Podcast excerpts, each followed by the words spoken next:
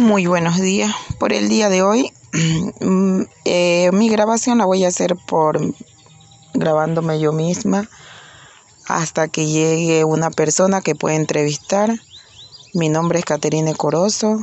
Eh, soy estudiante del sexto DIN, ya próximo a obtener mi tecnología y por lo tanto este instituto es muy importante porque me ha hecho conseguir muchos logros y me siento muy satisfecha en lo que he aprendido día a día, sobre todo en lo que es la asignatura computación.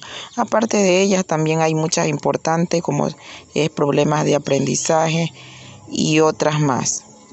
Eh, les invito a muchos estudiantes, muchos chicos que han terminado su bachillerato y no han podido hasta hoy decidirse a estudiar, está en sus manos estudiar en el Instituto ICA, que por lo tanto lo tenemos ahorita en la ciudad de San Lorenzo.